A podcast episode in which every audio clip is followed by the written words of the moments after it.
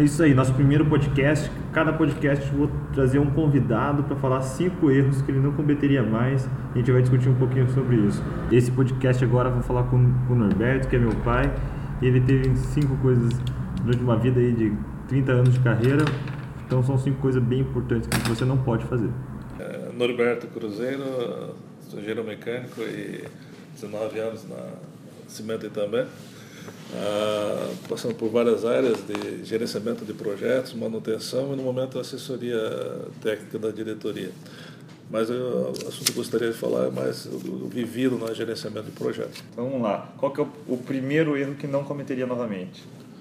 Ah, ah, o primeiro erro listado aqui é quando você fizer um projeto, não passar adiante sem uma boa análise, não pelo autor do projeto, mas por uma outra pessoa, principalmente com um checklist para não deixar passar nada, não ser muito rápida essa avaliação. E se não tiver outra pessoa que entenda do negócio? Faz você mesmo que está supervisionando, gerenciando o projeto. Então, mas aí você, você criou o projeto, você mesmo vai fazer o checklist. Ah. Aí você deu a ideia de fazer outra pessoa fazer o checklist. Sim, geralmente é o coordenador da área. Tá? O projetista faz, o coordenador faz a, a verificação. Você não faz, se não tem o coordenador, eu faço a verificação. E às vezes mesmo até outra pessoa de outra área tem condições, porque às vezes quando é de área diferente, enxerga certas coisas que quem está acostumado a fazer sempre ali não consegue enxergar. Então, beleza. Então, não fechar um projeto antes de ter uma análise criteriosa com checklist de outra pessoa. Isso, exatamente. Segundo, ah, é, não afirmar e não falar de coisas que, que dizem um passado distante, coisas antigas, sem você verificar, ou seja, não confiar na sua memória, porque a gente é, realmente comete erros na memória. Então, pare, vá verificar a documentação e daí faça seus comentários se você estiver realmente certo. Ah, esse é beleza. Não tem nem comentar. Terceiro, qual que é? Tá. Não tomar decisões baseadas no, nas informações de uma pessoa somente. Né?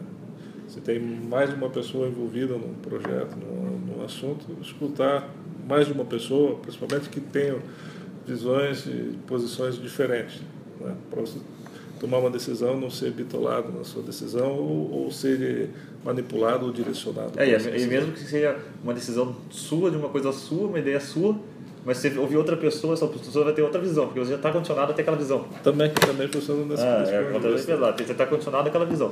Tá. Você pede falar com outra pessoa, mas tem que pedir de cabeça aberta, porque geralmente ele não vai falar o que você está querendo ouvir. É, exatamente. você vai saber que vai, como a, a, moeda ter dois lados, você vai ouvir outra coisa é, diferente. Seja preparado para ouvir o que você não quer. Não, com certeza. Você tem que estar bem, cabeça bem aberta. Tá. Agora é o quarto, né? Quarto. 4 e 5 são duas coisas é, de, relativas a, a fechamento de compra e contrato. Aumento de projetos e de equipamentos, pode ser de serviços também. Tá. tá. O 4 é, é nunca fechar uh, um contrato, principalmente um contrato de engenharia, né, sem escrever detalhadamente quais são as entregas. As, isso aconteceu, por exemplo, um caso que uma empresa de engenharia, na hora de analisar o serviço dela, fomos verificar como ela fazia todo o projeto de detalhamento. Tá, era uma amostra do que ia nos entregar. Não detalhamos tanto no, no, no contrato na hora da entrega ele não entregou conforme aquele detalha, detalhamento. Entregou conforme o contrato, detalhado, mas não da forma que nos apresentou. Então, é, é importante colocar por escrito exatamente todos os detalhes que você viu na amostra para que você não tenha surpresa depois. É. Acho que esse é o maior problema quando é serviço. É, serviço. É serviço é o maior problema. É. A gente enfrenta muito cuidado com isso na parte de empresa terceirizada de design ou de marketing.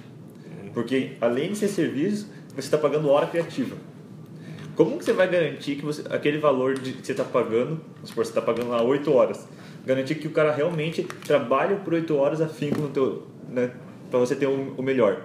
Às vezes ele vai falar que trabalhou um monte, mas não saiu tão bom. E às vezes você nem sabe que não saiu tão bom porque você não sabe o que, que poderia vir a mais. Não, exatamente. Então, aí você tem que ter muita confiança no estudo, indicação, porque você pode ter um resultado bom, hum. mas você está pagando por algo que podia ser ainda melhor.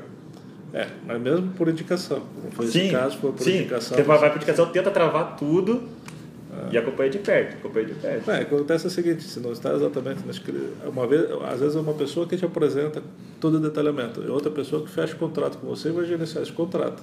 É. Ele vai gerenciar em cima do que está escrito.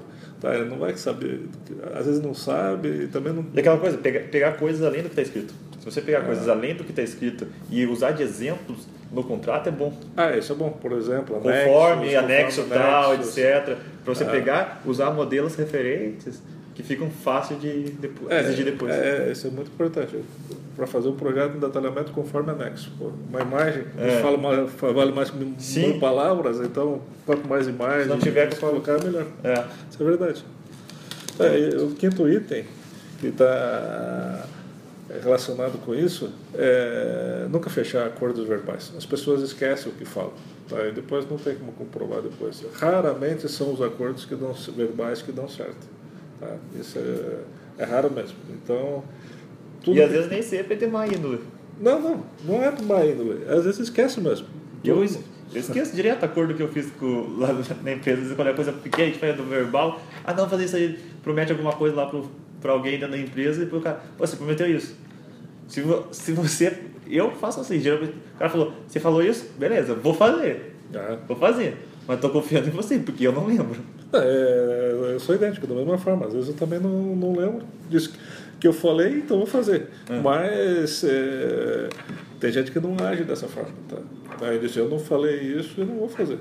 Sim. né? Então, é, sempre que possível, fazer por escrito. É, mesmo que combinou, combinou. A gente fala isso muito com o cliente. Combina tudo por telefone. No final da ligação fala, olha, só tô, anotei tudo aqui, só, vou passar por e-mail só pra gente oficializar tudo isso. Perfeito. Pronto, acabou. É. Seja problema, qualquer misturuca que tiver, qualquer coisa pequena, resolve. Qualquer dia que você puxar, todos os e-mails estão salvos e não tem discussão mais. Isso, é uma coisa simples, só exige um pouquinho de, de, de, de tempo, deixar a preguiça de lado, mas isso resolve Vai evitar problemas grandes na frente. problemas. E vai economizar tempo. Exatamente. Beleza, é isso aí. A gente acabou nosso primeiro podcast.